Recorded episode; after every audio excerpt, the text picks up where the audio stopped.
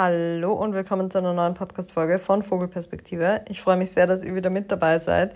Ich habe mir gedacht, ich nehme diese Energie der neuen Woche direkt mit und nehme gleich eine neue Folge auf. Bei mir ist nämlich heute Dienstag und nachdem gestern Feiertag war, bin ich erst heute so richtig in die Arbeitswoche gestartet und dachte mir, ich möchte gleich mal mit euch über ein Thema sprechen, das mir persönlich sehr am Herzen liegt und mich auf jeden Fall in letzter Zeit auch sehr, sehr stark beschäftigt hat. Und zwar das Thema, wer bin ich und wer möchte ich sein? Und ich möchte heute gerne meine Tipps mit euch teilen, wie man herausfindet, wer man ist und wer man sein möchte.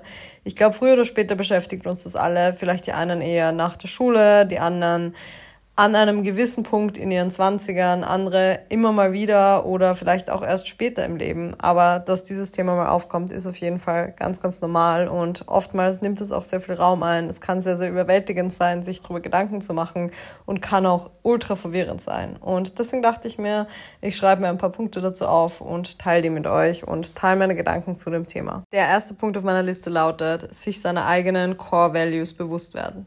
Ich glaube, wir haben grundsätzlich alle schon ein Verständnis darüber, was sind unsere Werte eigentlich und welche Werte machen uns aus. Das kann natürlich sehr weitreichend sein, von politischer Einstellung über unsere Lebensphilosophie. Wie stellen wir uns unsere Beziehungen in Zukunft vor? Welche Beziehungsformen kommen für uns in Frage? Wollen wir Familie gründen? Wollen wir mal heiraten?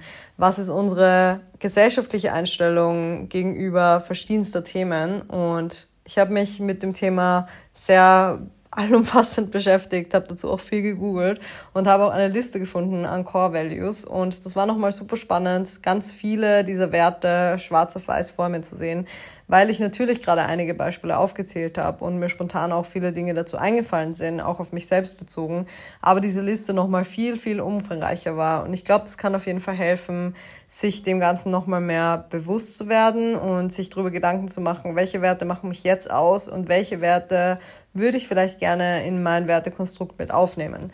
Um euch mal ein paar Beispiele zu nennen, die Seite ist auf Englisch. Aber da ist zum Beispiel auch dabei, Intelligence, Humanity, mm, Innovation, Wellness, Finance, Efficiency, Fame, Charisma, also wirklich ein eine große Bandbreite an Werten und ich werde euch die Seite auf jeden Fall in den Shownotes verlinken. Dann könnt ihr euch die vielleicht mal ausdrucken und euch bewusst damit auseinandersetzen, welche Werte euch als Personen ausmachen. Ich finde, das ist auf jeden Fall ein spannender Gedanke und diese Selbstreflexion, für die nimmt man sich oftmals einfach sehr wenig Zeit und deswegen kann es helfen bei diesem Identitätsfindungsprozess. Ein zweiter Punkt, der bei mir auch gerade sehr, sehr präsent ist, ist Veränderungen zulassen und im Hier und Jetzt sein. Ich glaube, das ist eine Sache, die leichter gesagt als getan ist, weil wir Menschen dazu tendieren, immer ein bisschen in der Vergangenheit zu sein und immer ein bisschen in der Zukunft, aber in sehr wenigen Momenten wirklich präsent sind und wenig sehen, an welchem Punkt wir jetzt gerade sind, beziehungsweise das immer sehr stark davon abhängig machen, wer wir in der Vergangenheit waren und wie wir in der Vergangenheit auch gehandelt haben. Aber ich glaube, diesen Check-in mit sich selbst zu haben, an welchem Punkt stehe ich jetzt gerade und was macht mir jetzt gerade Freude und wer möchte ich in diesem Moment gerade sein, das ist ein sehr wichtiger Punkt. Und ein Beispiel, das mich überhaupt zu diesem Gedanken gebracht hat, ist, dass ich am Sonntag zum ersten Mal seit einer halben Ewigkeit mit meinen FreundInnen feiern war. Und für mich war Feiern gehen, in Clubs gehen, eine Zeit lang etwas, das mir sehr, sehr viel gegeben hat. Und Musik oder Tanzen ist immer noch grundsätzlich etwas, das Freude bei mir auslöst, aber ich habe dann einfach festgestellt, dass es aktuell nicht mehr den Stellenwert für mich hat, den es vor, sagen wir mal, einem Jahr noch hatte. Vor einem Jahr hatte ich diese Nächte, in denen wir vielleicht auch mal durchgefeiert haben, als ein Ventil, um abzuschalten, um meinen Kopf freizukriegen, um auch mal so in der anonymen Menge irgendwo zu verschwinden. Und ich habe das gerne in Kauf genommen, dass ich dann am nächsten Tag müde war, weil ich vielleicht weniger geschlafen habe, weil mir das einfach so viel Kraft in dem Moment gegeben hat und so viel Freude bereitet hat.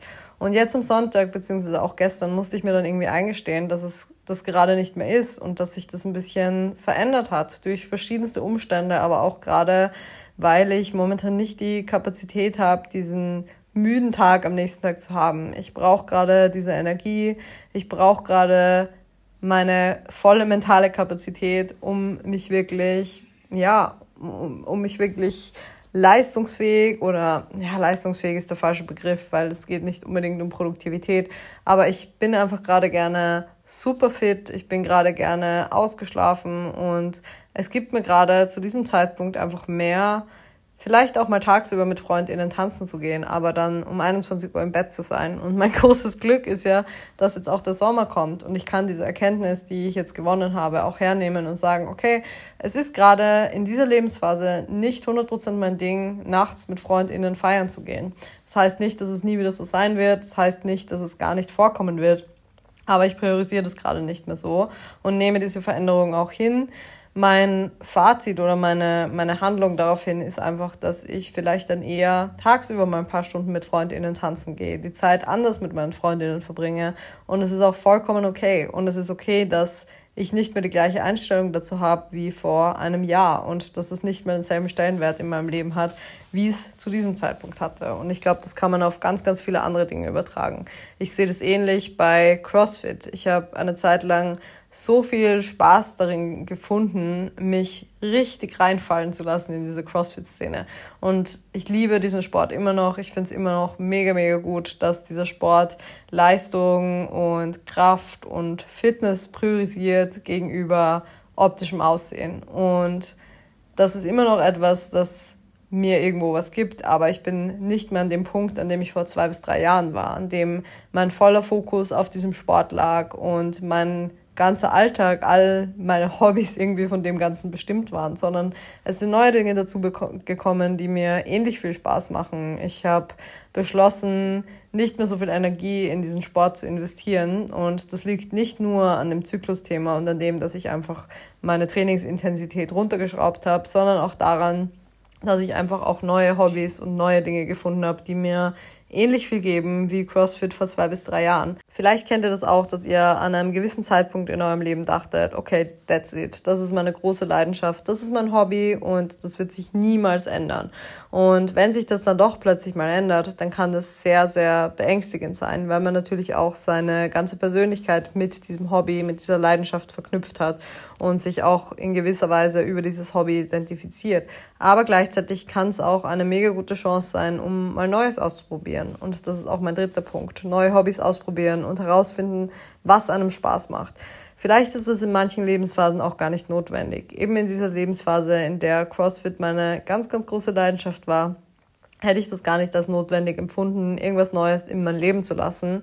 Aber im letzten halben Jahr habe ich dem sehr, sehr viel abgewinnen können und war mal wieder in der Situation, in der ich mich fragen könnte, wann fühle ich mich eigentlich am lebendigsten? Was gibt mir Kraft?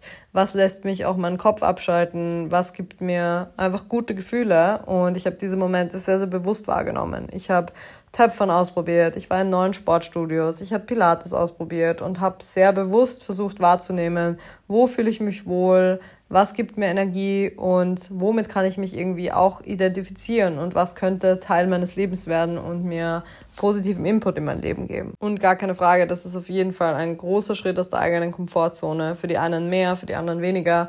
Für viele ist es vielleicht gar kein großes Problem, in neue Sportstudios zu gehen, neue Hobbys auszuprobieren, irgendwo wieder komplett von Null anzufangen. Und für andere, vielleicht gerade introvertiertere Personen, kann das sehr viel Überwindung kosten. Aber am Ende des Tages kann es sich auf jeden Fall lohnen und gibt einem einfach die Chance zu reflektieren, was in dem Moment, in der Lebensphase, in der man sich gerade befindet, etwas ist, was einem positive Energie gibt. Der nächste Punkt passt, finde ich, ganz gut zum Thema Hobbys und zwar für sich selbst leben statt für andere und keine Angst davor haben, als langweilig angesehen zu werden.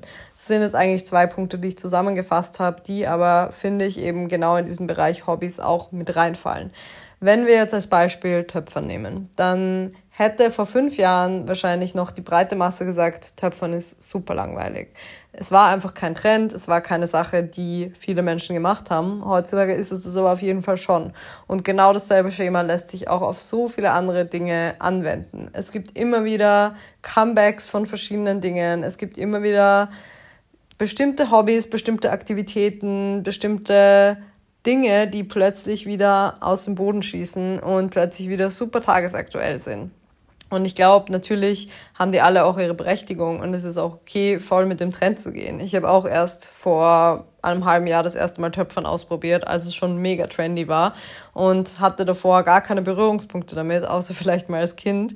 Also es geht nicht darum, dass wir jetzt keine Trendsportarten oder keine Trendhobbys ausprobieren dürfen, sondern dass wir uns auch nicht davon einschüchtern lassen dürfen, wenn unser Hobby oder das, was uns Spaß macht und unsere Leidenschaft ist, vielleicht gerade kein Trend ist oder wenn das viele Menschen nicht so cool finden. Davon müssen wir uns einfach irgendwo lösen und ich glaube, das kann auch ein sehr wichtiger Schritt für mehr Selbstbestimmtheit sein. Es kann ein wichtiger Schritt für eine ja, Selbstliebe, für einen Akt der Selbstliebe sein, sich nur zu fragen, was macht mir Spaß und was andere dann von einem erwarten, ist in dem Moment komplett egal. Und es ist auch komplett egal, wenn man von anderen als langweilig angesehen wird.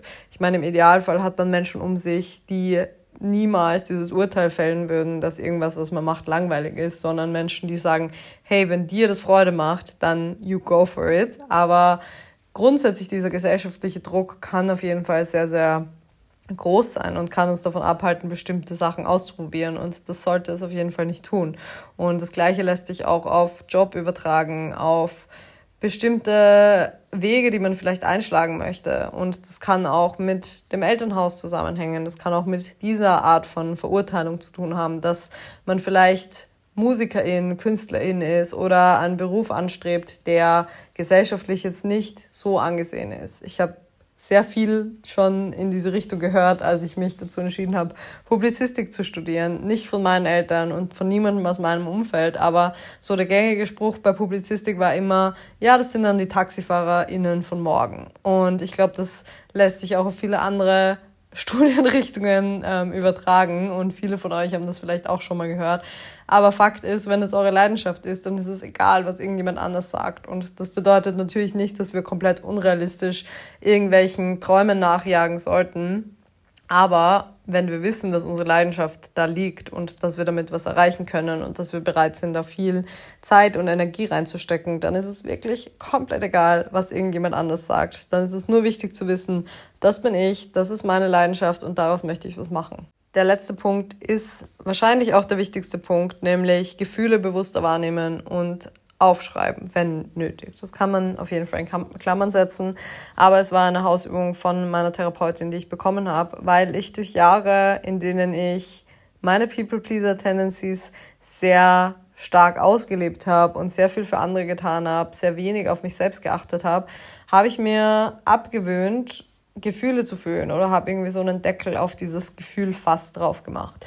Und meine Aufgabe momentan ist einfach in dem Moment, in dem Dinge passieren, auch wahrzunehmen, was meine Emotion dazu ist. Ich hatte grundsätzlich schon immer diese Gefühlsreaktion, aber oftmals war die sehr verzögert. Wenn ich zum Beispiel Situationen hatte, in denen Menschen etwas zu mir gesagt haben, das mich schon verletzt hat, habe ich das oftmals erst im Nachhinein wirklich realisiert und es hat sehr, sehr lange gedauert, bis dieses, bis diese Wahrnehmung überhaupt da war, was diese Situation mit mir gemacht hat. Und dadurch, dass die Situation dann schon vorbei war, war diese Emotion auch nicht mehr so da. Und deswegen ist jetzt meine große Aufgabe, dass ich in den Momenten, in denen Dinge passieren, diese Dinge auch wahrnehme und in mich reinfühle und mich frage, welches Gefühl gibt mir diese Aussage gerade, wie fühle ich mich gerade in der Situation. Und ich glaube, deswegen fällt mir das mittlerweile auch sehr viel leichter, herauszufinden, was mir gerade Freude macht, was mich gerade antreibt und welche Hobbys mir gerade Spaß machen, weil ich eben lerne, in den Momenten Dinge bewusster wahrzunehmen und wirklich in mich reinzufühlen. Und das ist ja ein sehr, sehr großer Teil unserer Persönlichkeit. Unsere Gefühlswelt macht uns zu den Menschen, die wir sind. Und wenn wir aber nicht fähig sind, diese Gefühle und diese Emotionen wahrzunehmen, dann ist natürlich immer ein gewisses Potenzial von unserem wir selbst sein nicht ausgeschöpft. Deswegen dachte ich mir, ich teile auch diesen Punkt mit euch. Auch wenn der nur peripher was mit den anderen Punkten zu tun hat, aber für mich ist es trotzdem so einer der allerwichtigsten Punkte. Ja, das waren die Gedanken, die ich mir dazu gemacht habe. Es ist, glaube ich, heute eine bisschen kürzere Podcast-Folge, aber das ist auch in Ordnung. Ich glaube, ich habe die Punkte, die mir wichtig waren, sehr schnell und sehr mh, mm, punktiert pointiert zusammengefasst und hoffe, dass ihr auch davon profitieren könnt. Vielleicht ist es ja auch ein Prozess, der gerade in euch abgeht und der euch auch oftmals schlaflose Nächte, ich hoffe nicht, bereitet. Und ich freue mich, wenn ihr mir wie immer eure, euer Feedback, eure Reaktion auf die Folge per Nachricht oder per E-Mail schreibt. Ihr findet alle Infos dazu auch in den Show Notes. Und dann freue ich mich schon, euch nächste Woche wieder zu hören oder beziehungsweise, wenn ihr mich nächste Woche wieder hört. Ich wünsche euch eine schöne Woche und danke fürs Zuhören.